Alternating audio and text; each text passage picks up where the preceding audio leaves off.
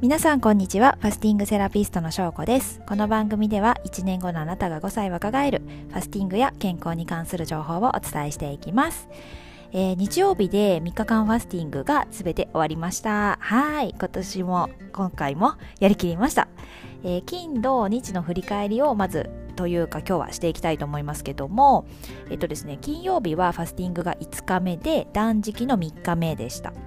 さすがにね3日目ともなるともうお腹すいたって感じることは多いんですけどもなんか逆にね3日目まで来るとあなんかまだまだ断食続けられそうだなみたいな気がしてくるっていう不思議な感覚になります。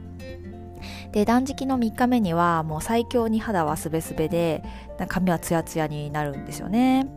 あとですね、えっと、私自身は毎朝の4時起きっていうのが続いているのであの夜は眠くてすぐに寝れてたんですけど人によっては断食3日目っていうともう空腹感で寝つきが悪くなるっていう方もいらっしゃいます。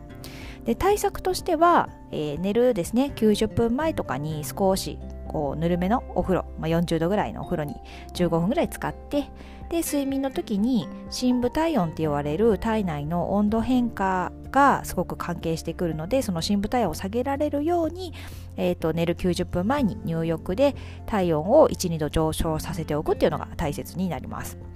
でその90分ぐらいお風呂に入って12度体温が上がるとその後にこう下がるだんだん下がっていくで寝る時に深部体温が下がるので睡眠時に理想的な状態になるということでよく寝れるようになります。で、えっと、時間がね取れない場合は足をお風呂じゃなくってお湯につける足湯だけでも効果はあるのであのお風呂入れない方は足だけでも温めていただけるとよく寝れるんじゃないかなと思います。あとはですね、えっ、と、あ、そうそう、次がろ6日目 ?6 日目ですね。は、回復食の1日目っていうことで、えっ、と、6日目は、うんとね、もうね、朝からほんと顔のむくみとかが取れていて、肌がすべすべでいい感じでしたね。で回復食の2日間っていうのは朝食を酵素ドリンクに置き換えてでお昼から徐々にあの重湯っていうものから徐々に徐々に胃腸を普段の食事に慣らしていきますお湯っていうのはあの大量のお水でお米を炊いた時のあの米粒以外のこう海苔状の汁っていう感じですね。で私はまあご飯でおかゆ玄米玄米でおかゆを作ってでその汁をいただきました。でですね、回復食期間は断食でリセットされた体を普段の食事に戻していく上でめちゃくちゃ大事な季節じゃないやごめんなさ期間なんですね。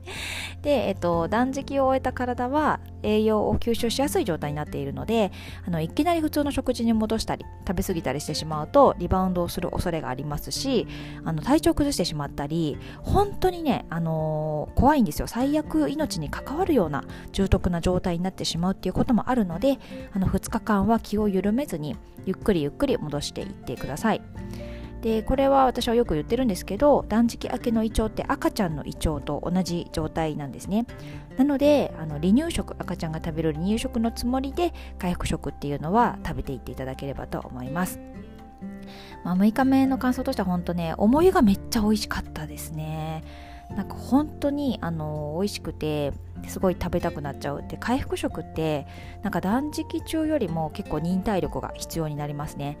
でちょっと口にしちゃうとやっぱもっと食べたくなるっていう感じになっちゃうのであの塩を舐めてあのお水を飲んでっていう感じでこうどうにか、はい、しのいでおりました。で今回はですねやっぱり眠気との戦いが多かったですね。あの本当にあいつもの生理前だなっていう感じで。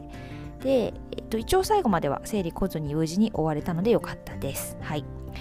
あと,、えー、と最後の7日目ですね。回復食2日目は、えー、と夜に久しぶりにこう重湯とかおかゆじゃなくて孫は優しい食で普通の食事ができるようになります。で私は、えっと夜もおかゆにしましたけど本当に美味しかったんですよね。でねあの食へのこうありがたみがねすっごいやっぱ感じられますよね。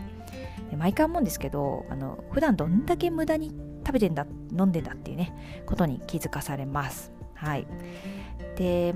毎回これも思いますけど7日間が終わってしまうと本当にあっという間だったなっていう感じでかつすごく、あの達成感ですね。っていうのが爽快なんですよ。はい。これがやめられないっていう感じです。で今日はまあ、えーと、日曜日に終わって昨日一日あって今日っていう感じで引き続きまあ体の調子がいいしなんか本当活力が湧いていて、うん、朝4時起きっていうのも続いていていろいろねちょっと私やりたいことがいっぱいあるのであの朝からですねガツガツと 活動しております。はい。そんな感じですね。あであと今回今回というかね毎回ファスティングするとですねあの食事をする時間っていうのが浮くわけですよね。家族が食事してる間も私は食べなくていいから、まあ、すぐと時間が空いてしまうと。でまあ家事とかを基本的にやるんですけどそれでもこう少しいつもより空いた時間でいつもよりは少しだけこう読書したりとか動画見たりとかする時間がちょっと作れると。で今回も読書量増えて、えーとですね、2冊あの一度読んでる本なんですけど読み直したかった本を読み直すことができてそれが良かったなと思っています。でね、えっ、ー、とね、ずっとやりたかったことをやりなさいっていう本と、あとはエッセンシャル思考っていう本ですね。これを読めて、すごい、あの、はい、良かったです。2冊ともね、超良書なんですよ。多分知ってる方もいっぱいいると思うんですけど、改めて、はい、自分の大事なものを大事に生きようって思いました。ああっという間のね1週間でしたけども心も体ももうすっきり爽快という感じでとっても良かったですで今回もですねファスティング部のメンバーさんで一緒にやってくれる仲間がいてですねやっぱりそれが励みになりました次回はまた2ヶ月後ぐらいあの3月どっかでやりますので、えーと、今回聞いていただいた方で興味を持っていただいた方ぜひあの次回タイミング合う時は一緒にやりましょう。ということで今日は、えー、金土日の振り返りだけとなりますけれども あの1月3日間ファスティングの、えー、断食3日目と回復食について共有させていただきました。今日も最後まで聞いていただいてありがとうございます。また明日も聞いてもらえたら嬉しいです。ではでは失礼します。